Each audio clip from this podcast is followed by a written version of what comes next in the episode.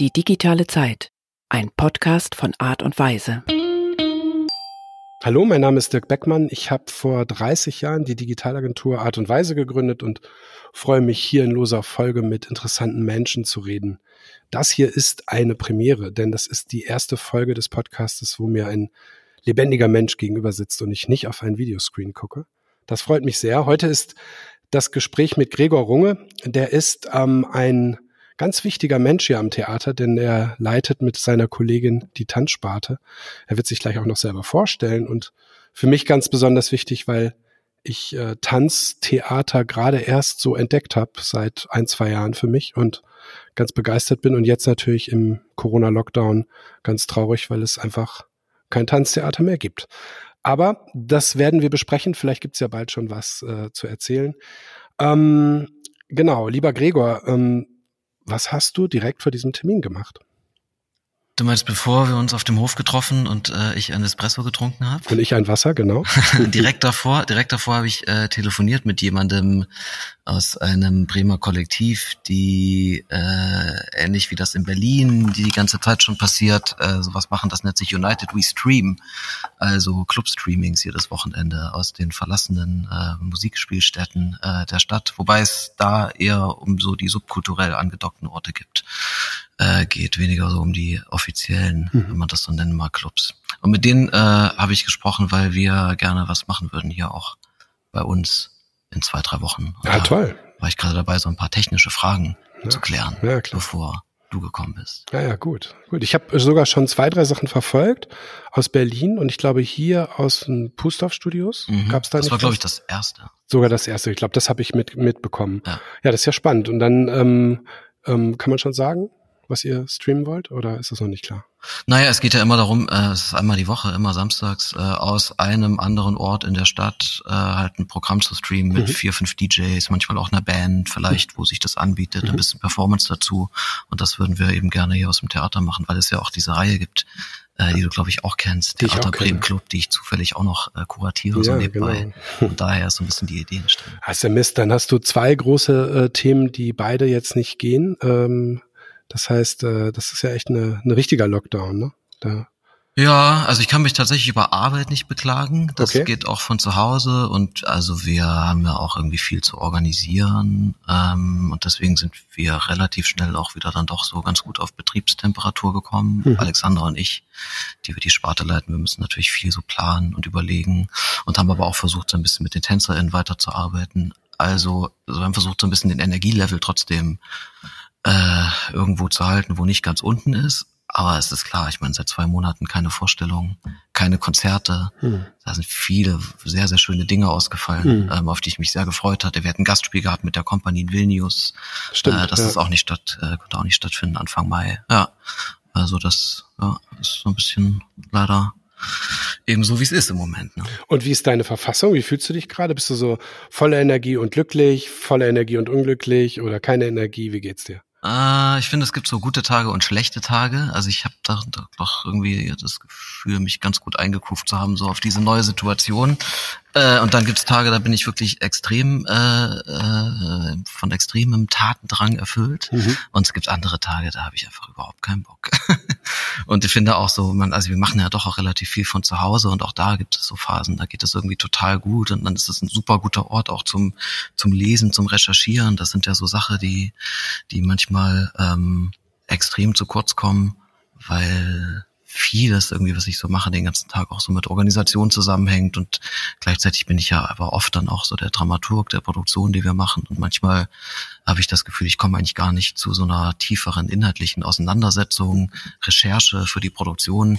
Das ist gerade total toll, dafür ist richtig viel Zeit, weil vieles von dem, was man sonst so organisiert oder auch leisten muss, auch gestalten muss, an um Vorstellungen herum und so weiter und so fort, eben gerade so wegfällt.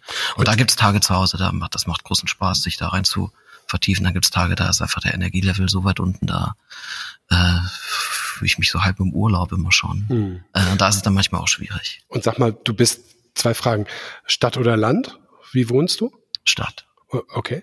Und ähm, was heißt Dramaturg? Das heißt, du bist auch der Dramaturg von Stücken, die hier aufgeführt werden? von vielen? Von welchen? Sag mal welche. Na, also die Sachen, die wir in der Tanzsparte machen, da die begleite ich eigentlich fast immer als Produktionsdramaturg. Also das heißt, ich bin eigentlich bei den Produktionen dabei, wenn wir mit Samir arbeiten, wenn wir mit den Gastchoreografinnen arbeiten. Ähm, und da können wir natürlich jetzt drüber reden, was ein Dramaturg macht, so, aber ja, genau, ja. Genau. Also eigentlich so die Produktion, die wir machen, betreue ich eben. Ich frage ähm, dich auch gleich, was ein Dramaturg ja. macht und äh, vor allem frage ich dich auch, was ähm, du studiert hast, nämlich Komparatistik. aber das mache ich gleich. Jetzt will ich einmal noch schnell wissen, was ist für dich das größte Glück? Das ist eine äh, harte Einstiegsfrage. Ja, finde ich auch. das größte Glück? Ja. Boah, ich weiß nicht, Frieden und Gesundheit? Gesundheit ist gut, ja. ja, Frieden ist auch gut. Das klingt natürlich total allgemein, aber ähm, ich glaube, das sind dann schon so Sachen, die irgendwie wichtiger sind als alles andere. Ja. Mhm. Ja. ja. Nee, ich finde, das ist eine, deshalb eine gute Frage, weil ähm, man so ein bisschen so an, an, an dem Punkt kommt, wo ich, wo ich auch gerne die, die vielleicht etwas inhaltlicheren, etwas distanzierteren Fragen hätte, nämlich eher so bei dir. Also wenn du dich jetzt mal vorstellst, lieber Gregor, wer bist du? Was, was bist du für einer? Stell dich doch mal vor. Was, du bist Gregor und machst? Hm. Naja, was ich beruflich mache, ist, ich leite hier die Tanzsparte zusammen mit meiner Kollegin Alexandra äh, unsere achte Spielzeit jetzt hier am Haus. Wir haben nicht immer diese Sparte geleitet, sondern äh, lange Zeit hat Samia Kika das gemacht, mit dem wir hierher gekommen sind, mit der Kompanie, mit Unusual Symptoms. Und dann haben wir irgendwann so nach fünf Jahren gemerkt, dass, äh, dass wir Lust haben, so ein bisschen das neu aufzustellen und uns anders zu strukturieren, dass dann wir Lust hatten, ein bisschen weniger zu machen. Und dann haben Alexander und ich, die wir so Produktionsleiterin und Dramaturg waren, die ganze Zeit schon gesagt, okay, wir nehmen das in die Hand und leiten das eher kuratierend und machen nicht selber arbeiten, sondern laden eine sehr diverse äh, Bandbreite an KünstlerInnen ein, die mit uns zu arbeiten und der Kompanie. Also das mache ich, das arbeite ich gerade. Äh, was ich für ein Typ bin, keine Ahnung, finde ich wahnsinnig schwer selber zu beschreiben. Ähm, so ein bisschen ähnlich wie deine Glücksfrage gerade. Ja, okay, äh, so. Hm. Ja. Man muss würde ich fast lieber Frage andere fragen, das zu tun. Das müssen ja, eigentlich so, müsstest du Einspieler vorbereiten. Ja, stimmt, haben. Einspieler hier, ähm, ähm, genau, was, was deine Kolleginnen sagen. Aber ähm, du hast gesagt, du lebst in der Stadt und du hast äh, große Freude jetzt daran, dass du tiefer arbeiten kannst und hast gesagt, als Dramaturg bist du immer dabei, aber dann hast du es mit dem Vorwort Produktionsdramaturg äh, beschrieben. Kannst du uns noch mal erzählen, was das bedeutet? Also was was ist das? Hm, also ich würde sagen, es gibt so zwei, oft hat man das an Theaterhäusern, ähm, in der freien Szene und so im Stadt- und Staatstheaterbereich, in dem wir sind, äh, hat man oft so zwei Formen eigentlich von dramaturgischer Arbeit. Das eine ist so das, was ich gerade Produktionsdramaturgie genannt habe. Das ist eine Begleitung einzelner Produktionen.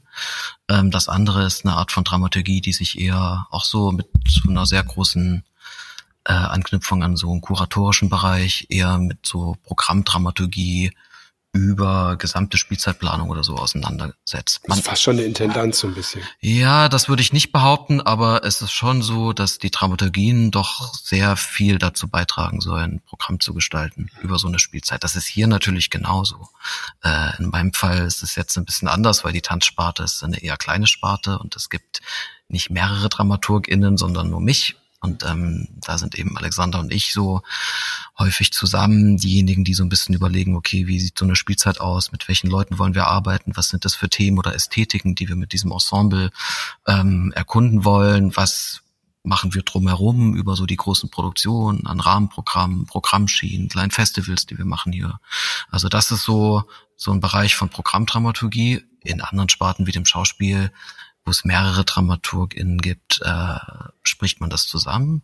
Und dann gibt es eben so das, was Produktionsdramaturgie ist, das ist so die enge Zusammenarbeit eigentlich mit den ChoreografInnen, mit den RegisseurInnen, mhm. den Ensembles, den künstlerischen Teams an der Inszenierung, an der man gerade so dran ist. Und das hat viel zu tun mit Prozessbegleitung, Feedback, so erster Ansprechpartner sein, die Position des Publikums einnehmen können, auch schon während den Proben, mhm. ähm, aus so einer nach Möglichkeit so objektiv wie möglich in Distanz so ein bisschen versuchen zu analysieren, funktioniert so ein Abend, so ein Vorhaben gerade, verändert sich es vielleicht gerade total weg von der Konzeption, die man mal gemeinsam so erstellt hat und wie kann man dann darauf reagieren? Mhm. Macht das was Neues auf, was Interessantes oder haben wir irgendwo was liegen lassen, wo es sich vielleicht eher lohnt, nochmal drauf zurückzukommen? Mhm. Also es ist so eine, ja, sehr prozessbegleitender, im sehr engen Austausch mit dem Team äh, statt, stattfindender äh, ja, Reflexionsprozess. Ist das so ein bisschen wie so ein äh, Produzent, Executive Producer in einem Film? Der ist ja auch recht dicht dran. Der hat auch noch immer ganz viel Kaufmännisches, glaube ich, aber das kann man ja mal eben außen vor lassen. Also so diese, ich sag mal, du bist auch immer das normale Publikum für deine, für die Truppe, die dann äh, ähm, sich was ausdenkt. Oder bist du auch derjenige, der sagt, ich mach das jetzt mal ganz platt, ich tanze euch jetzt mal hier irgendwie so eine kleine Choreografie vor, die ich mir gerade vorstelle. Manchmal mache ich das, aber das ist dann häufig schon gegen Ende der Produktion, wo man ein bisschen drüber ist und äh, okay. äh, was tun muss, um die Truppe äh, zu bespaßen, damit sie bei der Stange bleiben. Okay. Also das ist dann eher ironisch gemeint, oder? Ja, ich tanze, ich tanze keine Sachen vor, so. Aber ich habe natürlich manchmal auch Vorstellungen, die äh, sehr konkret sind und äh, wenn sich der Raum dafür ergibt, dann ähm, gibt es da immer auch die Möglichkeit, dass direkt mit einem Ensemble zu konfrontieren. Wobei ich es wichtig finde, solche Prozessen schon erstmal sowas auch auf Ebene mit den, mit den Choreografinnen zuerst zu besprechen und eben nicht in so einer Rolle vorzubrechen, in der man eigentlich erstmal, erstmal, erstmal nicht ist. So. Bist aber, du denn verantwortlich? Also bist du der Verantwortliche, also mit deiner Kollegin immer gemeint, aber bist du der Verantwortliche für den Erfolg von diesem Stück? Oder seid ihr das wirklich alle? Ja, also Erfolg ist auch schon wieder so ein schwieriger Begriff, weil man so fragen kann, ja. woran man das festmacht. Und äh, ich glaube, man kann da sehr unterschiedliche Kriterien für entwickeln, wann man das Gefühl hat, man hätte etwas gemacht, worauf man gerne zurückblickt. Mhm. Ähm, aber klar sind wir in einer, in einer Verantwortung. Also mit Alexander zusammen sind wir einfach diejenigen, die so entscheiden, mit wem wir hier so arbeiten und auch äh, was wir mit den Leuten machen. Mhm. So. Also wir legen großen Wert darauf, dass Choreografinnen bei uns sehr frei arbeiten können. Trotzdem gibt es natürlich einen langen Vorlauf, wo man sich austauscht über Themen, Inhalte, die einen interessieren, die man vielleicht gemeinsam angehen will.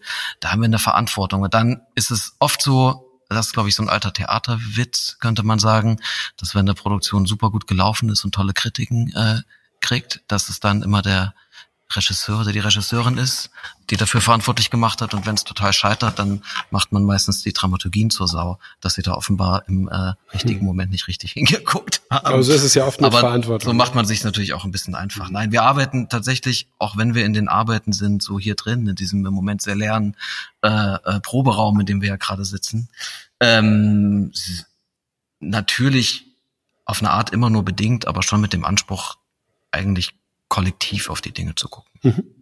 und Dinge gemeinsam zu überlegen und zu entscheiden und ähm, in so in diesem Kreationsprozess, der bei uns ein sehr offener ist, eigentlich all die Stimmen, die so in so einem Team zusammenkommen, irgendwie auch ähm, zusammenzubringen und denen Gehör zu verschaffen. Aber wie ist das denn buchstäblich? Also ich habe mal irgendwann gehört von einer Kollegin von dir, dass ähm, gerade die äh, Stücke wie Polaroids oder ähm, Boys Do oder Don't Do Cry Sometimes, genau. Young Dogs. Young Dogs, genau. Ähm, die, ähm, dass die sehr ähm, interaktiv mit dem Team, also mit den Tänzerinnen und Tänzern entstehen. Aber wie muss man sich das vorstellen? Denkt sich dann so ein Tänzer, Tänzerin irgendwas aus, was also inspiriert durch, durch das, was ihr besprecht und tanzt das jetzt hier in diesem Raum vor und sagt, das ist mein Vorschlag für diesen nächsten Move oder also wie geht das? Auch das ist immer so ein bisschen unterschiedlich, weil äh, jede Choreografin, jeder Choreograf mit einem, einer eigenen Methode natürlich auch arbeitet. Aber es ist schon bei uns häufig so, dass Dinge sehr aus Improvisationen entstehen, die man gemeinsam macht. Bei Samia Kika zum Beispiel ist es fast nur das. Ähm, Aufgaben stellen, Zeit geben, TänzerInnen improvisieren, äh, erarbeiten was, man guckt es sich an, während der Improvisation direkt. Ähm, Samir sieht Dinge, pickt sie sich raus, schreibt sie auf, um sie später wieder zusammenzubauen. Daraus entstehen sehr diese äh, im besten Sinne fragmentarischen, mosaikartigen, manchmal auch sehr überbordenden ähm, Inszenierungen oder Choreografien, für die er so steht. Ähm, jemand wie Mate Misaros, mit dem wir gerade gearbeitet haben, zum Beispiel zum zweiten Mal, ist jemand, der schon sehr klares Verständnis hat von Formen eher auch abstrakter Art, an denen er Interesse hat zu arbeiten. Auch da ist der ähm, Prozess der Materialentwicklung immer einer, der auf Improvisation basiert, aber er ist dann jemand, der sehr viel stärker da so reingreift und das dann anfängt zu formen, während es mir jemand ist, der viel auch so unsanktioniert, finde ich, ist ein ganz gutes Wort, um das zu beschreiben, so geschehen lässt mhm. und interessiert ist äh, daran, so eine persönliche Realität, individuelle Realität seiner Performer noch immer abzubilden. Mhm. Ähm, da gibt's also, wie gesagt, sehr unterschiedliche Formen. Was wir eher nicht haben hier, ähm, sind ChoreografInnen, die exakt wissen, was sie möchten im Sinne von, es gibt eine Blaupause, ähm, mit der sie in so einen Prozess kommen und die TänzerInnen sind dann sozusagen nur noch das äh, maschinenhafte Personal, das hm. das im Prinzip einfach nur noch umsetzen muss. Das passiert uns nicht, weil das im zeitgenössischen Tanz allgemein keine sehr verbreitete Arbeitsweise ist und weil uns das andererseits auch nicht interessiert. Uns interessiert, gemeinsam zu kreieren. Mhm. Also Leute hier einzuladen, auch mit diesem spezifischen Ensemble und Team an diesem spezifischen Ort Dinge zu entwickeln, ähm, die man auch dann mit uns identifizieren kann. Und dafür ist es unerlässlich, dass Arbeitsprozesse bis zu einem Mindestgrad offen gestaltet sind. Aber das ist natürlich äh, wahrscheinlich ein bisschen Fluch und Segen, weil Segen, weil die Freiheit da ist und Fluch vielleicht, weil natürlich auch die Handschrift dadurch, also es ist äh, Segen ist die Handschrift, aber Fluch ist es halt auch, weil es bleibt natürlich dann auch in dem in dem Setting oder habt ihr manchmal mit demselben Team von außen was ganz anderes, was, was, was wirklich, ich kenne jetzt ja bloß eine Spielzeit und eine halbe oder so, ähm, das, das wirklich so, wo man wirklich sagen kann, okay, da, da macht dieselbe Kompanie einfach eine, eine, eine ganz andere, nochmal eine ganz anderen, ganz anderen Prozess durch und es entsteht eine ganz andere, ja, vielleicht auch Ästhetik. Ich finde ja, äh, Vergleich doch mal zwei Stücke oder die ich vielleicht, ich meine, ich habe fast alle gesehen. Na, wenn man sich jetzt zum Beispiel aus dieser Spielzeit die beiden Arbeiten anguckt, die entstehen konnten. Das ist einmal äh, Young Dogs Do Cry Sometimes, eine Arbeit von Samir mit 41 äh, Mitwirkenden auf der Bühne. Mhm. Das ist eine Arbeit, die haben wir zusammen mit den äh, mit den jungen AkteurInnen mhm. ähm, gemacht. 24 Jugendliche ähm, und junge Erwachsene, zehn professionelle TänzerInnen und sieben Musiker. Ähm, eine Arbeit, die wir hier drei Monate geprobt haben, die wir zweimal spielen konnten und gar nicht wissen, wann sie überhaupt jemals wiederkommen darf. Unter den gegenwärtigen Auflagen. Das ist eine Arbeit, finde ich, die sich radikal unterscheidet von einer Arbeit wie Spektrum. Ja. Die Mate Missaros gemacht hat, äh, für die wir mit Urban Screen zusammengearbeitet haben.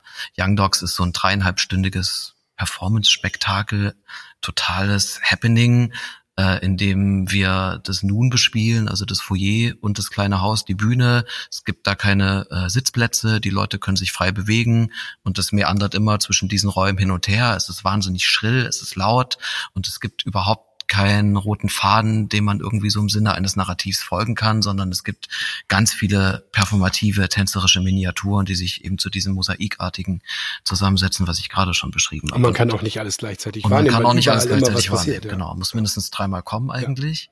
Ja. Ähm, und dann gibt es Spektrum, eine sehr formalisierte Arbeit, äh, die eigentlich nur in so einem White Cube stattfindet, der auf der Bühne ist ähm, der so diesen Theaterraum auch so ein bisschen befragt. Man nicht ganz sicher ist, das jetzt eigentlich ein installativer Kontext oder ist das, ist das wirklich Theater, ist das Performance, wo sich die äh, acht Tänzer in der Kompanie gemeinsam mit einem sehr detailliert und präzise ausgearbeiteten Videobühnenbild im Prinzip in so einen formalen Dialog begeben, das auch eine extrem hohe für unsere Verhältnisse Abstraktionsebene hat, mhm. finde ich ästhetisch. Und das sind zwei sehr unterschiedliche mhm. Arbeiten, das sind aber genau dieselben Leute, mit dem Unterschied, dass bei dieser Arbeit von Simon natürlich noch ganz viele Gäste und eben die Jugendlichen dazugekommen sind. Ja. Und das ist also schon auch das, was wir versuchen, auch mit der Sparte herzustellen oder warum wir auch gesagt haben, ähm, das äh, macht Sinn, auch nochmal so ein bisschen unsere Struktur zu verändern, ähm, weil wir genau das wollten, mehr Diversität zu uns Programm zu bringen mhm. und sozusagen dieses sehr vielseitige, finde ich, kleine Ensemble, das wir haben, eben auch äh, beweisen zu lassen, dass es mit sehr unterschiedlichen Handschriften umgehen kann.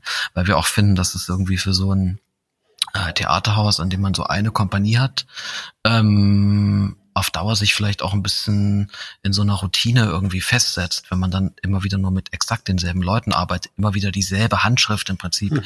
perpetuiert oder mal hier und da sozusagen abweicht. Wir fanden es total spannend, nachdem wir, nachdem wir sechs, sechs Spielzeiten schon hier waren, ähm, dann nochmal was anderes zu versuchen und, und vielgestaltiger zu werden. Mhm. Andere Farben, Ästhetiken, Formen von dem, was so zeitgenössischer Tanz und Performancekunst sein kann, hier abzubilden. Und das ist natürlich eine super Situation für uns, dass wir das machen können. ähm, dass wir da einen Weg gefunden haben, weil die Bedingungen dann natürlich auch gut sind. So, Ja. wir haben einfach hier diesen Raum, in dem wir uns irgendwie äh, seit Jahren so aufhalten, den wir so zu unserem eigenen gemacht haben. Wir haben gute Produktionsbedingungen, wir haben hier eine sehr, sehr schöne Laborsituation, ein Publikum, das mit uns sehr gewachsen ist über die Jahre, das auch bereit ist, mit uns sehr weit zu gehen. Wenn man sich dann so eine Arbeit anguckt wie Coexist zum Beispiel, Mhm. die wir gemacht haben in der letzten Spielzeit mit äh, Adrian Hott, mit der wir jetzt gerade bei der Tanzplattform waren im März, eine Arbeit, die sehr provokativ ist, sowas an einem Stadttheater machen zu können. Stimmt, das ähm, ist eigentlich. dass das äh, Publikum das mitmacht, ja. das geht nur, weil wir hier sozusagen uns, glaube ich, äh, was was aufgebaut haben zusammen ähm, mit den Leuten. Ne, und es ist eine tolle, es ist eine tolle Mannschaft, es ist eine tolle Kompanie, die, ähm, wo du sozusagen einerseits die Handschrift hast von jedem Einzelnen. Du siehst dann, wie er bei Polaroids tanzt, wie er bei äh, Young Dogs tanzt oder bei, also ich habe einen, den Namen habe ich vergessen, aber einen Menschen gerade im Kopf und ähm, das einerseits, also du kannst quasi schon merken, dass es die Person ist und andererseits sind es aber, wie du schon sagst, von Spektrum bis bis Coexist und und ähm, Young Dogs eben unterschiedliche Stücke. Was ich halt dachte, war so ein bisschen, weil eigentlich war mein Favorit immer Polaroids und dann kam Young Dogs. Das war für mich schon eine, eine Fortsetzung ein bisschen. Also es hatte ja auch so ein bisschen diese, diese ähm, Fragmente und diese Mosaikstücke, überall passiert was und so weiter. Wo, wobei natürlich jetzt hier mit den jungen Leuten da nochmal so ein anderes Element dazu kam. Während Polaroids ja quasi nur von den professionellen Leuten vorgetragen wird, ist ja das ähm, Young Dogs eben mit den jungen Akteuren und Akteurinnen, genau. Also das ist wirklich spannend. Aber ähm, ich, ich habe mal eine Frage, die ist ganz kurz und ich, ich finde sie super schwer zu beantworten und deswegen frage ich dich mal, was ist Tanz? Das ist die Killerfrage, das weißt du. Weiß ich nicht. Aber was ist das? Was denn Tanz für dich? Ja, nee, aber ich, also ich habe ich hab zum Beispiel für mich, ich kann es ein bisschen versuchen, ich, ich habe für mich das so beantwortet, dass es, ähm, es ist eine andere Art von Kommunikation und es, es, ich bin digitaler Typ, seit 30 Jahren Internetkrams, habe mit Theater wenig zu tun gehabt, mit Tanztheater null. Und dann hat mich Kiri in Polaroids geschubst, hat gesagt, ich soll da hingehen.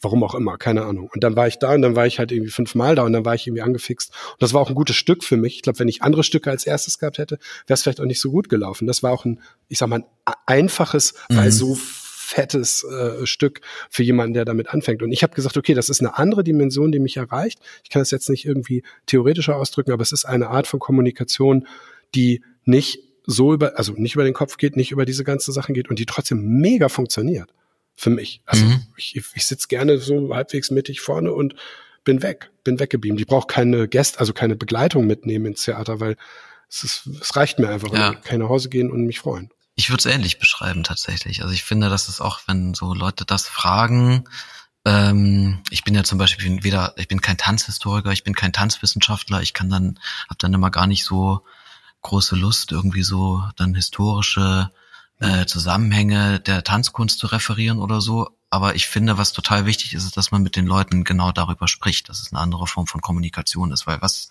häufig einfach so, ähm, manchmal ist es ein Vorurteil, äh, manchmal ist es auch eine tatsächlich erlebte Schwierigkeit, was man häufig dann so hört von äh, Leuten, die nicht so oft Tanz gucken, zeitgenössischen Tanz, weil Ballett, das verstehen dann irgendwie viele noch, ähm, ist eben genau das, ich weiß gar nicht, wie ich das lesen soll. So. Mm, Also diese Herausforderung, dass man konfrontiert ist mit etwas, das äh, eben nicht unbedingt so ohne weiteres so in Sprache zurück zu übersetzen ist, was einfach ja so das ist, womit wir irgendwie verstandesmäßig normalerweise gewohnt sind, uns auszudrücken ähm, und auszutauschen. Ähm, diese Herausforderung, ähm, die, die muss man annehmen. So. Mhm. Und ich glaube, dafür muss man irgendwie verstehen, dass es genau darum geht, dass es eine andere Form der Kommunikation ist, dass es eine Kunstform ist, die vielleicht ähnlich auch wieder wie in der abstrakten bildenden Kunst eben mh, eher auf so einer Ebene von Resonanz, würde ich das vielleicht nennen, funktioniert.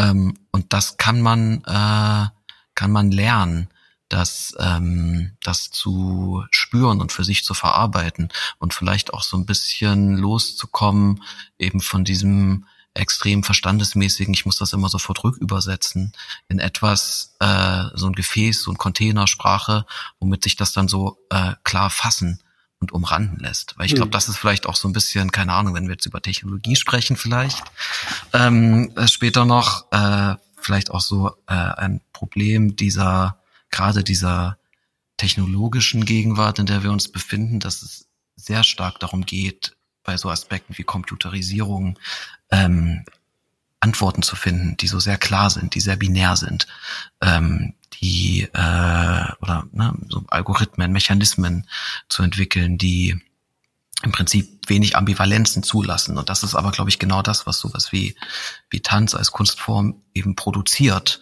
und auch provoziert. Ambivalenz, Ambiguität zuzulassen in so, der, in so einer Kunsterfahrung.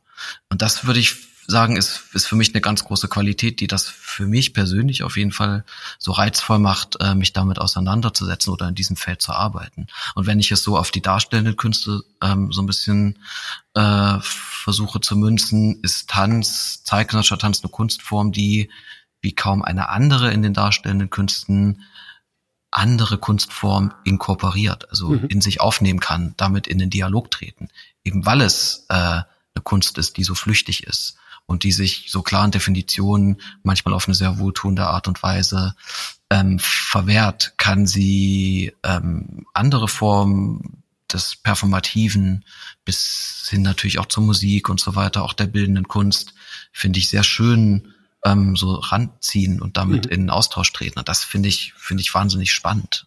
Es gibt, ähm, ich glaube, der hat so vor allem in den 50ern und 60ern gewirkt, so ein Maler Emil Schumacher ist das, der hat so informell mitbegründet. Das ist ähm, ähm, so, ich sag mal so, man würde äh, volksläufig so gemein sagen, ähm, allgemein sagen, das ist so wie abstrakte Kunst. Ist es aber nicht, weil es ist nämlich nicht die Abstraktion von etwas Realem runtergedampft auf immer weniger Linien und dann sind das nur noch, ist das nur noch ein Quadrat, sondern es geht den umgekehrten Weg. Es schöpft einfach.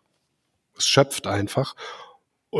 Es gibt das in gut und in schlecht. Also es gibt das zumindest mal in resoniert mit mir oder nicht. Das finde ich dann gut oder schlecht. Und ähm, informell. Und ähm, der hat halt dann irgendwie, keine Ahnung, ganz viele ganz viele Preise gewonnen und kommt irgendwie aus Hagen und ist irgendwie so halbwegs berühmter Typ.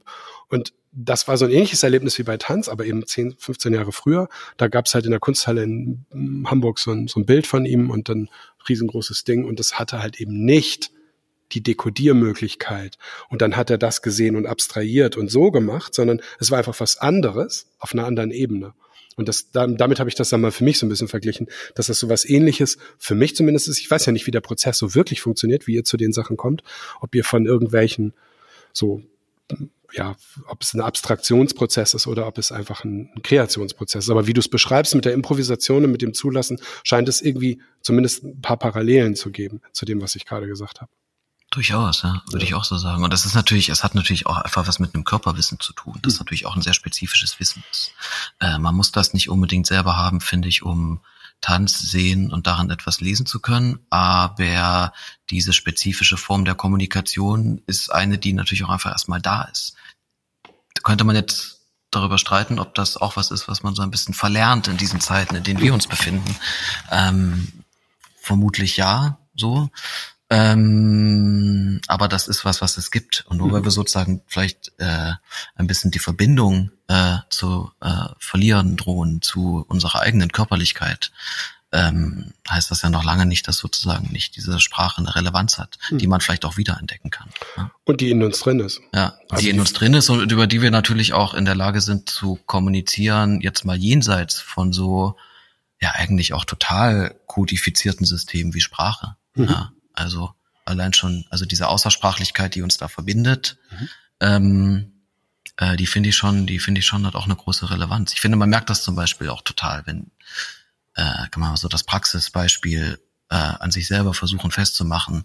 Im Moment, wo wir alle ähm, vor allem in den letzten zwei Monaten sehr stark ja uns nicht treffen konnten in dieser Pandemiesituation, in der wir uns befinden und man dann irgendwie anfängt, so nach und nach eigentlich alle Meetings über äh, Videokonferenztools abzuhalten. Ich finde, man merkt, äh, gerade wenn es so um kreativen Austausch geht, dass dieses fehlende Element des Körpersprachlichen, das sich über so diesen flachen Bildschirm einfach überhaupt nicht überträgt, ähm, es extrem schwierig macht, finde ich, gemeinsam Ideen zu spinnen. Weiß nicht, ihr habt da vielleicht andere Erfahrungen, ist vielleicht auch so eine so eine Erfahrungssache und je öfter man es macht, desto besser wird es. Aber ich habe das, wenn ich mit äh, äh, Mate Mesaros äh, 20 Minuten spazieren gehe, um darüber nachzudenken, wie wir Spektrum in einer Corona-tauglichen ähm, Version ähm, im Herbst wieder auf die Bühne bringen können, dann wissen wir nach 20 Minuten haben wir irgendwie so drei sehr gute Option gehabt, die irgendwie uns so auch dramaturgisch interessant scheinen, wie wir das machen können.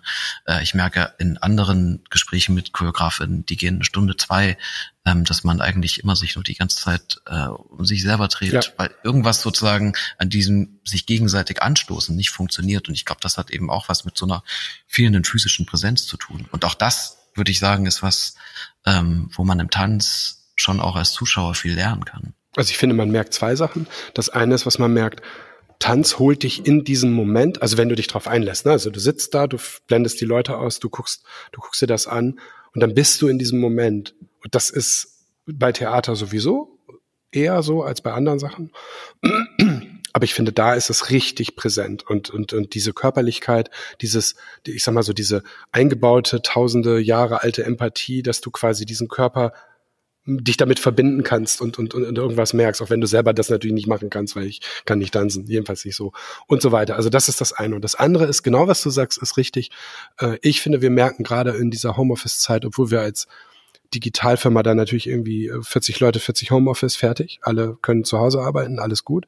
Aber wir merken natürlich, dass die Kreationsprozesse voll schwierig sind. Und wir, das erste, was wir gemacht haben, so zwei Leute und ich, wir sind halt wieder in die Firma gegangen, in den großen Konfi, noch während irgendwie hier so nur wenn es unbedingt nötig ist, rausgehen und dann sind wir dahin, weil wir uns nichts ausdenken, also nicht nichts, aber nicht so gut was ausdenken konnten. Selbst, obwohl wir nur zweidimensionale Sachen uns ausdenken müssen, im Sinne von Screens und Konzepte und so, ne? Und nicht jetzt auch noch Tanz, aber aber selbst bei dem ist es so, dass äh, natürlich diese nonverbale Ebene, die körperliche Ebene total gefehlt hat. Und wir haben jetzt einen festen Tag, äh, wo wir uns immer mit einigen Leuten eben treffen, so dass wir ähm, diese, die, diese Kommunikation haben. Wir haben auch die Erfahrung gemacht, dass du total die fortlaufenden Missverständnisse produzierst dadurch. Ne? Also so, man, man dekodiert anders, wenn man den ganzen Menschen nicht sieht. Und man findet komisches Zeug raus. Man denkt, er ist doof oder will nicht oder was auch immer. Und dann sitzt, sieht man sich fünf Sekunden oder fünf Minuten und es ist alles gut. Ja, und ich bin zum Beispiel ja, also äh, sprachen wir vorhin drüber, kein Tänzer. Äh, ich habe nicht, also kein, ich habe nie professionell getanzt und äh, ähm, habe deswegen wahrscheinlich auch sozusagen äh, ein, eine bestimmte Erfahrung oder ein bestimmtes Wissen, das jetzt ein Tänzer eine Tänzerin hat, ähm, wahrscheinlich nicht sozusagen so in meinem Körper oder bin mir dessen nicht so bewusst. Und habe zum Beispiel auch nochmal sehr viel, äh, aber genau darüber auch gelernt, wie sich sozusagen Wissen auch generiert und dann auch in der Kommunikation transportiert, weil wir genau ähm, das nämlich versucht haben, jetzt in den vergangenen Wochen mit dem Ensemble, äh, zusammen mit äh, Nuria Guyusagara, einer Choreografin aus Barcelona, mit der wir hier im März gerade eine Woche geprobt hatten, für eine Arbeit, die jetzt vor zwei Wochen hätte Premiere haben sollen und dann, und dann abbrechen mussten. Wir haben versucht, mit ihr weiterzuarbeiten, online. Mhm. Also die TänzerInnen erstmal viel von zu Hause, später sind dann auch Einzelne immer mal hier so ins Studio gekommen, ähm, also alleine natürlich, um äh, weil es hier natürlich dann ein bisschen einfacher geht, als wenn man zu Hause Kinder mhm. hat, zum mhm. Beispiel, mhm. die einem dann immer so durchs Bild laufen. Und wir haben versucht, ähm, online weiterzuarbeiten, so ein bisschen kollektiv zu recherchieren zu bestimmten Themen. Sie ist ähm, eine Künstlerin, die sich sehr interessiert, auch für die Frage nach dem Verhältnis von Körper und digitalem Raum, was das für Bilder produziert, die dann auch wieder sozusagen in die Realität äh, hineinwirken. Ähm, und das ist auch so ein bisschen das Thema der Arbeit und wir konnten dann ganz gut so eine Recherche zu bestimmten Formen von Repräsentation von Körpern im Digitalen, im Internet, auch so mit Fitness-Apps haben wir uns auseinandergesetzt ähm, und so weiter. Das konnten wir ganz gut machen, weil es irgendwie so zu dieser Arbeit passte. Ähm, und haben dann so nach und nach auch angefangen, dass die TänzerInnen eben per Zoom mit ihr verbunden waren und dann so einmal die Woche ähm, so Movement Sessions gemacht haben, Ach, wo sie also so Anweisungen gegeben hat und die TänzerInnen dann im Prinzip wie so eine Art Probensituation simuliert haben. Ähm, und das haben wir eine Weile gemacht und dann auch immer wieder festgestellt, dass es total schwierig ist, für die TänzerInnen so einen Bezug herzustellen zu dem, was sie da eigentlich gerade von ihnen will.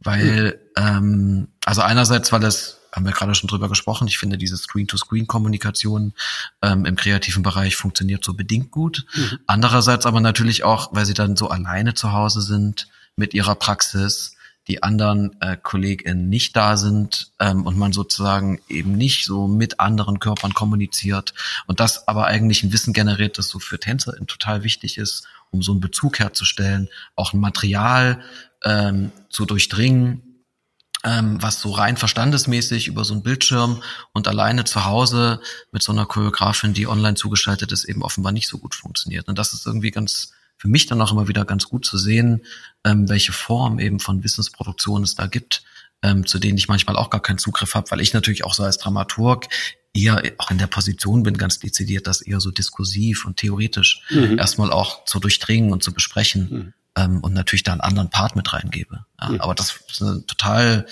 ähm, elementare Beobachtung so dieser dieser letzten zwei Monate. So, mhm. ja.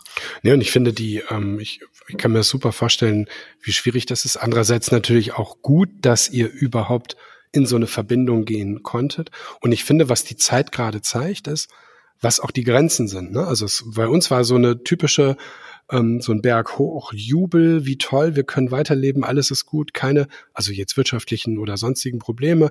Es läuft, es läuft, es läuft. Dann Tal der Tränen runter, runter, runter, bei mir zumindest. Also völlige Frustration, ich brauche Urlaub, ich kann nicht mehr zehn Videocalls am Tag und so, also fürchterlich. jetzt ist es wieder so in die Mitte hochgegangen und man hat, man hat so, so eine Art Einordung von, was ist das Potenzial und was ist es auch nicht. Und diesen Raum hier, in dem wir sitzen, den wird also in meiner Vorstellungskraft kein digitales äh, Tool jemals ersetzen können, selbst wenn du die Super 3D-Hologramm irgendwas Geschichten hast, weil du halt das Geräusch des Fußes auf diesem Plastikboden hier und dem, dem, ähm, dem, dem Körper, dem, was da alles so dranhängt, eben nicht so simulieren kannst. Trotzdem ist es natürlich so, dass dir vielleicht zur Vorbereitung dann ähm, oder zur Überbrückung so eine, so eine, so eine Tools helfen. Also das ist, es ist, glaube ich, so ein bisschen so eine, ja, es gibt eine Welt davor und danach. Davor war sie vielleicht übermäßig positiv oder übermäßig ablehnend. Und jetzt kriegt es halt ganz klare Grenzen. Und Tanztheater ist eine, ich guck's mir einfach auch nicht im Stream an, weil habe ich versucht, bringt mir nichts. Geht nicht. So gut. So, und ich meine auch Theater sowieso, für mich geht's nicht, weil dann kann ich auch einen Film gucken. Also dann ist der Film eigentlich das bessere Ding als das Theater, weil dafür brauche ich die Präsenz. Und ähm, bei all den tollen, ambitionierten Sachen, aber ich habe es nicht, für mich nicht äh, ja. Nee, nee, also das, äh, das äh, äh, will ich da auch nicht falsch verstanden wissen. Ich glaube, es macht keinen Sinn, sich äh, neuen Technologien zu verschließen. Aber ich glaube, man, man sollte prüfen, ähm, inwiefern man sie für sich produktiv machen kann. Mhm. Ich finde Videokonferenzen super, äh, wenn äh, irgendwelche Hedgefondsmanager dafür nicht fünfmal die Woche von London nach Frankfurt fliegen müssen. ähm, und ich fand das äh, sehr gut, auch wenn es manchmal schwierig war. Vorhin habe ich so ein bisschen salopp gesagt, so manchmal äh, fühle ich mich schon so halb im Urlaub, einfach äh, nicht, weil ich nicht arbeiten will, sondern weil diese Erschöpfung so enorm ist hm. in diesem Prozess. Aber ich finde das total gut, dass wir irgendwie in der Lage waren, so ein bisschen die Spannung zu halten. Hm. Ähm, je länger man raus ist, desto schwieriger wird es ja dann auch wieder auch so diesen Raum hier zu betreten, hm. in dem wir so sitzen. Und ich glaube aber, was so die Produkt Kunstproduktion oder die Performance-Produktion im Digitalen angeht, dass man einfach sich überlegen muss, wie man es wie man's nutzen will. Ich finde Streams von Mitschnitten auch funktionieren für mich auch überhaupt nicht. Guck, macht das natürlich im professionellen Bereich viel. Man guckt sich Arbeiten an von KollegInnen, da kann man das irgendwie einschätzen. Als Publikum kann ich es mir gar nicht vorstellen. Ähm, ich habe auch so ein paar Zoom-Performances, die ja so einige Häuser auch schon produziert haben, versucht mir anzugucken das finde ich geht schon in die richtige Richtung, fand ich jetzt so in den Ergebnissen aber auch eher noch so ein bisschen ermüdend. Ähm, und was wir versuchen zum Beispiel ist, diese Tools äh, jetzt zu nutzen aus der Not heraus, wie wir es die letzten zwei Monate getan haben, jetzt in dieser konkreten Produktion. Im Wissen aber darum, dass wir hoffentlich damit im Oktober eine Premiere haben und der Versuch wird dann sein, eigentlich diese Erfahrung, die wir machen, mhm. ähm, die auch eine, äh, die die eine Erfahrung des Verlusts ist, würde ich sagen, die dann ähm, ästhetisch auf der Bühne erfahrbar zu machen. Also auch die Grenzen, also eigentlich, was wir gerade gesagt haben, sogar wirklich auch zu verarbeiten. Ja, oh ja es ist spannend. Wie heißt das Stück oder wie wird das heißen? Äh, Futuralia wird das heißen. Ah ja. ja. Schön. Und ähm, genau, das eine ist, sich bestimmte, also es gibt, glaube ich, so Körperbilder, die einem so bekannt vorkommen, die in diesem ja auch extrem durchkommerzialisierten ähm, Ort des Internets auftauchen, mit denen man arbeiten kann. Aber es ist gerade eben auch diese Erfahrung des Verflachens, finde ich, ähm, mit der man ästhetisch sehr interessant umgehen kann. Und zwar buchstäblich verflachen. Ja, ja genau. Ja. ja schön. Ähm, wenn du ähm, wenn du noch mal so in die die, in die in die Frage noch mal reingehst, dieses ähm, dieser dieser Prozess, dieser Ort, du bist Dramaturg, du hast ähm, Theaterwissenschaften studiert und wenn du jetzt so dir dieses Theater, wie es jetzt ist, du denkst ja Covid und Corona weg, wenn du dir was so wünschen kannst, wenn du so, ich bin die gute Fee, gibt es überhaupt was man noch verbessern kann an deiner Situation, die du dir wünschst? Du hast eine tolle, tolle Kompanie hier oder ihr seid eine tolle Kompanie, ihr habt tolle Regisseurinnen und so weiter, aber gibt es noch einen Wunsch? äh, das noch eine Weile machen zu können, ja, um ja. noch mehr äh, interessante Leute zu treffen, mit denen man sich, mit denen man sich verbinden kann. Für uns als Kompanie wäre es super, wenn wir ein bisschen, bisschen stärker noch touren könnten mit den Arbeiten. Das ist sowas, was, was Alexander und ich äh, ähm, relativ wichtig finden. So, dass ist das üblich? Muss ich kurz unterbrechen? Ja, es ist bei Ensembles, die an einem Stadttheater, Staatstheater sind, kommt es ein bisschen drauf an. Eher nicht so üblich ähm, im freien Bereich natürlich viel mehr. Was wir, finde ich, so ein bisschen versuchen, ist, dass wir durchaus Produktionsweisen der freien Szene, aus der wir eigentlich auch alle kommen. Also die Kompanie gab es ja auch schon vor Bremen und da hat sie, hat sie unabhängig produziert und war Teil der freien Szene. Ähm, dass wir versuchen, so bestimmte Produktionsweisen, eine Offenheit, eine Durchlässigkeit, eine Form der Vernetzung auch über die Stadt, auch über, das, über, über Deutschland hinaus eben zu verbinden mit dem, was ähm, an so einem Haus eben möglich ist im Sinne von Budgets, ähm, Produktionskapazitäten, was ja auch ein unheimliches Privileg ist, was man jetzt natürlich in so einer Phase auch nochmal extrem erfährt, das so zusammenzubringen. Also wenn wir ein bisschen stärker wieder international auch co-produzieren, ein bisschen mehr die Arbeiten auch zeigen außerhalb Brems, das glaube ich hat, hat Potenzial. Da würde ich mir durchaus wünschen, dass wir da in den nächsten Jahren mhm. ähm, ein bisschen mehr machen können. Ähm, waren ja jetzt gerade eingeladen zur Tanzplattform Deutschland mhm. mit Coexist und auch mit Pink Unicorns. Eine mhm. Arbeit, die Samir unabhängig von der Kompanie gemacht hat, aber die hier entstanden ist, zu großen Teilen. Ähm, und da, das, äh, das war toll, weil da merkt man so, die Arbeit ähm, wird gesehen. So, das ist mal so der erste Schritt. Mhm. Also ich weiß, Tanzplattform Deutschland ist sowas wie das Theatertreffen für für den Tanz okay. in Deutschland, für also den Tanz, genau. Mhm. Ja. So alle zwei Jahre und da werden dann dieses Jahr waren 15 Arbeiten, die eingeladen waren, dass wir da mit zwei Produktionen sein durften. Das wow. war schon, ja. Äh, das war schon. Es sind nur 15 eingeladen. Ja. ja. ja. Mit Theatertreffen ist das glaube ich auch immer 10. Was, wenn du jetzt mal so ganz äh, ähm, selbstbewusst, was was was seid ihr in Deutschland für eine wie, wie werdet, wie wird Bremen gesehen? Tanz Bremen? Staatstheater? Also grundsätzlich, ich meine, das Theater Bremen, die Tanzsparte hier, ist eine, die äh, in der historischen Entwicklung des Tanztheaters seit Pina Bausch eine ganz große Rolle spielt. Also auch schon auch schon davor.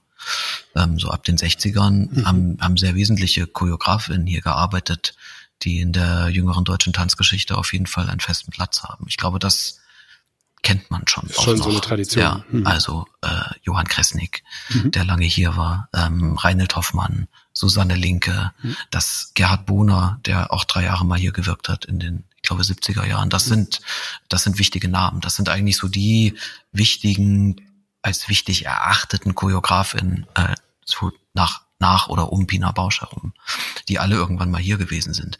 Wie wir jetzt mit unserer Arbeit aktuell gerade wahrgenommen werden, das ist wieder so eine Frage. Ja.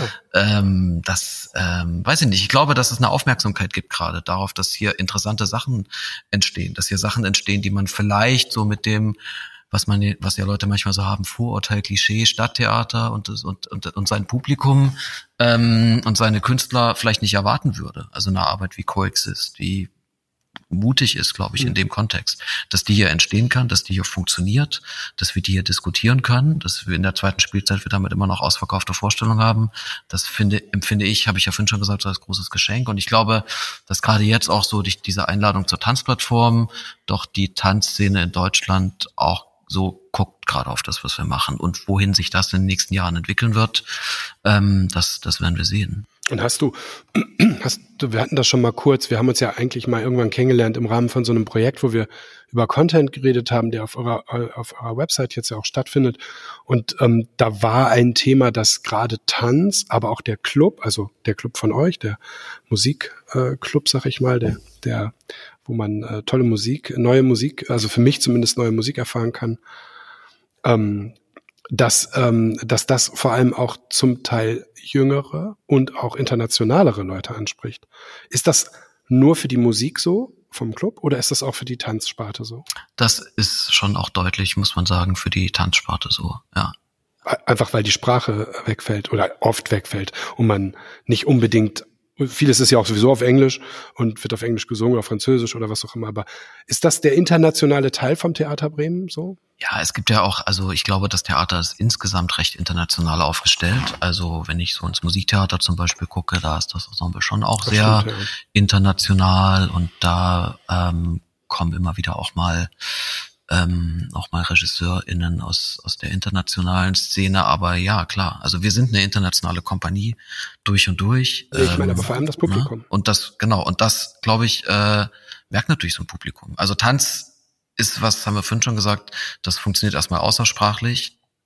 Ähm, für jemanden, der oder die äh, aus einer anderen Stadt, aus einem anderen Land hier nach Bremen kommt, ähm, und nicht schon sehr gut Deutsch spricht, ist es natürlich ein Angebot, mhm. ähm, dass man anders wahrnehmen kann als jetzt so das klassische Schauspiel. Das Klar. ist natürlich so. Und dann, glaube ich, ist eben auch doch diese Internationalität und auch Vielseitigkeit des Ensembles was, womit sich einfach viele identifizieren können. Ähm, auch Jüngere, weil wir auch schon auch, glaube ich, einen Blick haben auf sehr zeitgenössische, vielleicht als jung wahrgenommene Ästhetiken, da kommt so ein bisschen was zusammen. Und mit der Clubreihe ist es, äh, ist es glaube ich, ähnlich. Ja. Mhm. Es ist ein extrem, lege ich großen Wert drauf, sehr internationales Programm. Was mich in der Clubreihe als Kurator interessiert, sind eben auch Hybride. Und das ist wieder auch ähnlich wie. Was meinst du damit? Naja, hybride Form. Also ähm, würde sozusagen für uns sagen, so ein klassischer Jazz-Künstler ist vielleicht nicht so interessant, aber so neuer Jazz, wo mhm. sich sozusagen irgendwie so Bereiche von ähm, von Clubmusik irgendwie wiederfinden, vieles, was so auch so im globalen Soundbereich stattfindet, ähm, da gibt's ja viele Dinge, wo Kulturen zusammenkommen ähm, und ganz neue Formen entwickeln. Das meine ich mit Hybrid und das, ähm, wo Neues entsteht ähm, aus Begegnung um mhm. es mal so etwas einfacher nee, aber ich zu formulieren. Das ist, äh, das ist das, was mich auch im Clubprogramm total interessiert. Und ich glaube, das spricht eben auch wieder ein sehr, sehr diverses Publikum an, ja, mhm. das Lust hat, auch Neues zu entdecken und das immer wieder zu tun. Aber ich finde, das ist halt auch wirklich nochmal eine ganz andere Sache, fast eine eigene äh, Fragerunde äh, äh, für, für, für nötig, nämlich die, die Frage, wie dieser Club aufgestellt ist, weil ich finde, das ist, hab das auch erst, wie gesagt, jetzt mit dem Tanz dann entdeckt und hab, äh, bin, wenn ich hier bin, was ich so oft ich es kann einrichten, einrichten kann, mache, bin ich hier, um das zu entdecken, weil ich halt das nicht kenne. Ja. Und ich äh, entdecke immer irgendeine Musik. Ich hab letztens bin ich mit fünf, sechs Leuten gekommen und dann haben wir da gestanden, erst wieder, was passiert hier und so und, und irgendwann hat man so was, was Neues. Ne? Aber es ist ein ganz anderes, noch eine ganz andere für mich Ebene als Tanz natürlich. Das ist. Das da könnten wir ein eigenes Gespräch ja, drüber genau, machen, so, genau. aber äh, was ich wichtig finde, so wenn man so als so ein Haus wie unseres, so als großer Kulturtanker, würden manche sagen, dieser Stadt, äh, mit natürlich auch nochmal anderen Möglichkeiten, anfängt so was zu machen wie ein Clubprogramm, dann finde ich es irgendwie wichtig, dass man sich überlegt, was man äh, mit den Möglichkeiten anstellen will. Und da war für mich zum Beispiel von vornherein sehr, sehr wichtig, Dinge zu präsentieren, die hier in der Stadt äh, in äh, anderen Musikspielstätten eher nicht so oft zu finden sind. Und deswegen ist so eine andere Guideline des Programms eigentlich ähm, ausschließlich KünstlerInnen zu präsentieren, die entweder noch nie in Bremen aufgetreten sind, okay. ähm, die sich in einem Genrespannungsfeld befinden, das ich hier sonst nicht so oft sehe, leider. Und das ähm, ist dann natürlich auch so mein persönliches Interesse, das auch mit diesem Booking sehr in mhm. Verbindung steht. Ähm, oder, oder KünstlerInnen, die ähm, wie jetzt Yemen Blues, die wir eigentlich im März machen wollten, mussten wir mhm. auch absagen leider, äh, das letzte Mal vor acht Jahren hier gespielt haben. Ja. Und auch eher nicht KünstlerInnen nochmal einzuladen. Okay. Sondern eigentlich die Hoffnung zu haben, dass andere Clubs sehen, okay. Das geht auch, äh, da kommen Leute, das funktioniert ja, in Bremen. Da kommen ja irgendwie 300 Leute hm. zu einem Act, der hier zum ersten Mal spielt ähm, das Theater will gar nicht unbedingt den Act nochmal zeigen, sondern lieber wieder jemand Neuen bringen. Ähm, vielleicht mache ich das dann. Mhm. So, also das ist auch nochmal sozusagen an alle äh, BookerInnen dieser mhm. Stadt, die das hören, bitte ähm, fragt uns gerne mhm. und, und ladet die Leute wieder ein. Weil es gibt viele tolle Acts, die wir hatten, die ich super gerne noch mal sehen würde, von denen ich glaube, dass beim nächsten Mal auch 500 Leute kommen würden. Okay. Und äh, ich verstehe es manchmal nicht so richtig, dass so die Ausrichtung der des, des Live-Musikprogramms hier für mich oft dann doch so monothematisch Ist das wirkt. nicht eigentlich auch ein bisschen im Umbruch? Also gibt's da nicht so ein paar kleine zarte Pflänzchen? Also ich habe nicht so viel Ahnung, aber ähm, ein paar Orte scheinen ja auch zumindest, sagen wir mal, kompatibler zu sein, die sich gerade entwickeln oder es entwickelt haben, sagen wir mal. Ja, Und ähm, also es gibt da auf jeden Fall Hoffnung. Also mir reicht das erstmal. Ich habe sowieso gar nicht so viel Zeit. Also ich freue mich, dass es euch gibt. Sag mal, ich habe noch so eine, ähm, noch, noch so zwei Abteilungen. Die eine ist, dass ich so ein paar, ähm, die, die ich nenne das die letzten guten, die letzte gute Musikerin. Was ist so, wo, woran denkst du, wenn du, du sagst so, ich will nicht Lieblingsmusikerin fragen, weil das ist ja das ganze Leben. Aber was war so das letzte, die letzte tolle Musik, wo du sagst, hier, Leute, hört euch das an. Richtig gut. Kassa Overall. Hm? Kassa Overall ist ein äh, Jazz-Drummer und Produzent aus den USA, äh, aus Chicago, glaube ich, der aber viel aus dem Rucksack produziert, also der auch in New York irgendwie viel arbeitet, der mit so einigen ähm, durchaus großen amerikanischen Namen, so das eher, sagen wir mal, Modern Jazz irgendwie gearbeitet hat, so als Drummer hauptsächlich. Der hat eine Platte gemacht, die heißt I Think I'm Good, auf der ähm, sowohl seine ähm, manisch-depressive Erkrankung ähm, thematisiert und verarbeitet, als auch ähm, die krassierende Gewalt gegen schwarze Menschen in den USA und anderswo, aber natürlich aus einer sehr amerikanischen Erfahrung heraus formuliert und finde ich einen sehr neuen Entwurf zu diesem Jazz, Hip-Hop, Fusion-Sound ähm, entwickelt, der ja in den letzten Jahren viel so die Runde gemacht hat. Aber ich finde, das ist wirklich nochmal was sehr, sehr Neues. Es ist gleichzeitig auch ein extrem starkes Konzeptalbum und das ist für mich fast die Platte des Jahres. Die ist Cool. ich vor zwei Monaten entstanden. I think I'm good. Kessa Overall, I think Okay. I'm good. Ja. Das ist so das Letzte, was ich gehört habe, das mich so richtig umgehauen hat. Und wenn du jetzt ein Theaterstück sagen sollst, ich meine extra nicht Tanz, Theater, Schauspiel, kannst auch Musik sagen, aber vielleicht mal so Schauspiel. Was hat dich vor diesem ganzen Drama so mitgenommen? Was hast du geguckt? Da muss ich ein bisschen nachdenken, was ich so gesehen habe zuletzt. Äh, ich mochte sehr hier bei uns diesen Felix Rotenhäusler Abend, The End. Mhm. Dann doch. Ja, hinterher habe ich mich auch ein bisschen gestritten mit Leuten darüber. Ich bin so Blade Runner Fanboy, so ein bisschen. Und das fand ich, mag seine Arbeiten immer sehr aufgrund so des Minimalismus, den er so darauf anlegt. Ich fand mega, dass dann diese, was war das, so ein Netzding da Ja. im Hintergrund, so, so Stück für Stück für Ja. Stück zerstörte und am Ende wirklich auch auf den Punkt Ja, weg war. Ja. ist wahrscheinlich auch kein Wunder, dass solche Arbeiten mich dann auch sehr triggern, also auch wenn ich anderswo Sachen gucke, die eben eher so performativ sind, die irgendwie auch viel mit Leerstellen arbeiten, mit einem Minimalismus, die installativen Charakter haben, weil das natürlich auch wieder so ein bisschen einen Link zu auch so einer Arbeits- oder Seherfahrung im Tanz für mich ganz oft aufmacht. Ja, Wobei das das Gegenteil war. Ja. Ne? Die standen halt. ja das genau. ist eben das Gegenteil, also die Lücke, also das, das was die- das Bewegungsmaterial angeht, ja. Aber was so die Art und Weise angeht, wie ich mich so als Zuschauer da so hineinbegeben und darin lesen kann, ähm, sind, sind das so Ästhetiken, die, die, ich, die ich immer wieder sehr interessant finde, ja. ja. Schriftstellerin. Oder Buch, also Kombination. Ich fand gerade irgendwie so, ich lese gerade so ein Buch von James Bridle, das ist so ein äh, britischer Künstler und äh, Theoretiker, wo es äh, New Dark Age heißt das. Wie heißt das? New Dark Age. Äh, New Dark Age. Mhm. Ja. Ähm, das ist kein Roman, das ist ein Sachbuch, aber ich finde, er so als Künstler hat schon auch eine Perspektive, die sowas Essayistisches hat, wo er eben sehr spricht über die Frage, wie äh, ähm, verändert Technologie äh, eigentlich gerade so unsere Wahrnehmung von Welt. Das finde ich gerade zum Beispiel sehr spannend. Ähm, davor habe ich Nino Haratischvili gelesen, Mhm. äh, eine georgische Autorin, die auch Regisseurin ist, die auch Dramatikerin ist, ähm, mit einem Buch, das sich mit ein bisschen äh, Die Katze und der General, Mhm. wo es um so eine äh, Erzählung geht ähm, von so einem russischen Soldaten im Tschetschenienkrieg, ähm, der dort ein Kriegsverbrechen begeht und 20 Jahre später ist er so ein mafiöser Oligarch, der dann mit seiner Vergangenheit aufräumen will. Ich finde das ein bisschen sehr Telenovela-mäßig leider, ähm, aber mochte die Sprache von ihr total. Mhm. So, ja. Aber nochmal zurück zu dem davor. Ähm, weil das ist auch so meine, meine, meine Schlussfrage, das ist so ein bisschen die Frage nach der Zukunft. Wie glaubst du, ist die Welt in fünf und 25 Jahren? Also einfach nur deine. I hope it still exists. ja, das ist sicherlich schon mal ja, eine gute Voraussetzung. Keine Ahnung.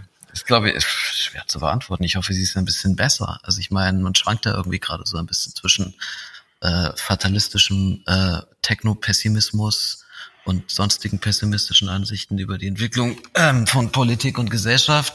Und andererseits gibt es dann immer wieder so Leuchtfeuer der Hoffnung. Ich glaube, es wird total viel darauf ankommen, wie diese Wahl in Amerika ausgeht zum Beispiel, was da in den nächsten vier Jahren passiert. Ähm, ich hoffe, dass wir irgendwie ein paar Sachen lernen aus den Diskursen, die wir gerade sehr verschärft, auch unter dem Eindruck dieser Pandemie und so uns stellen. Das ist ja auch wie so ein Brennglas oder eine Lupe, die nochmal ganz viel von dem sichtbar macht, was überhaupt nicht funktioniert. Aber um ehrlich zu sein, ich habe keine Ahnung. Und, äh, tendenziell sozusagen, muss ich leider gestehen, bin ich eher Pessimist als Optimist. Ähm, und, äh, und ich weiß es nicht, Dirk. Was glaubst du denn? Ja, ich bin ähm, eher so ein Hybrider. Ich, lasse das eine und das andere nicht ganz zu. Aber ich glaube, dass ähm, äh, jetzt das Pendel wirklich weit ausgeschlagen ist in eine Richtung, die ich nicht gut finde. Und ich hoffe, dass wir das Ende dieser Physik erreicht haben und das Pendel jetzt wieder zurückschwingt. Wir hatten ja in den 90ern eine sehr Beginn mit mit den 90ern aus meiner Sicht zumindest eine sehr schöne äh, Bewegung äh, von Mauerfall bis, bis äh, Clinton und so weiter. Damals eben so euphorisch, auch die ganzen Sachen hier, viel Euphorie und dann ging das zurück und dann ging Obama los und das alles irgendwie war auch eine gewisse Euphorie da und jetzt viel hat tatsächlich auch in meiner Welt mit den USA zu tun und ob das da wirklich einfach so ein so ein türkischer Staat wird mit mit mit Presse, Repressalien und allem, was man ja so ein bisschen befürchtet gerade, aber dann wird's dann hoffentlich doch nicht so kommen, weil da sind echt auch viele schlaue Leute unterwegs und ähm, wir hoffen einfach mal, dass das bei der nächsten Wahl jetzt auch ein Ende hat. Nee, aber ich bin so, so dazwischen. Also mit der Technologie, glaube ich, geht, geht es ähm, ähm, wie immer äh, positiv und negativ weiter. Ne? Es gibt ja viele Sachen, die kann man echt, an denen kann man verzweifeln, Überwachung und was es alles gibt und digitale Bildung, also wie viel, wie viel, wie wenig die Leute wissen über die ganzen Plattformen. Darüber habe ich mit Kollegen geredet, äh, viel in dem Podcast hier.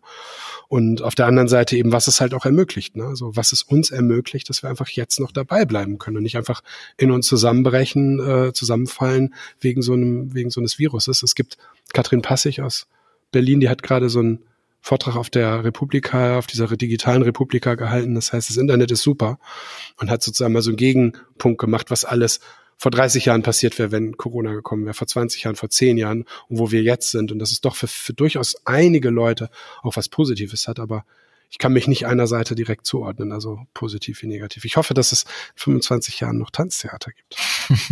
Ganz eigennützig. Da, da würde ich äh, mich vielleicht aus dem Fenster lehnen und sagen, das glaube ich, äh, da müssen wir uns keine Sorgen machen. Sehr gut. Dann danke ich dir für dieses Gespräch. War schön. Ja, gerne. Dank dir.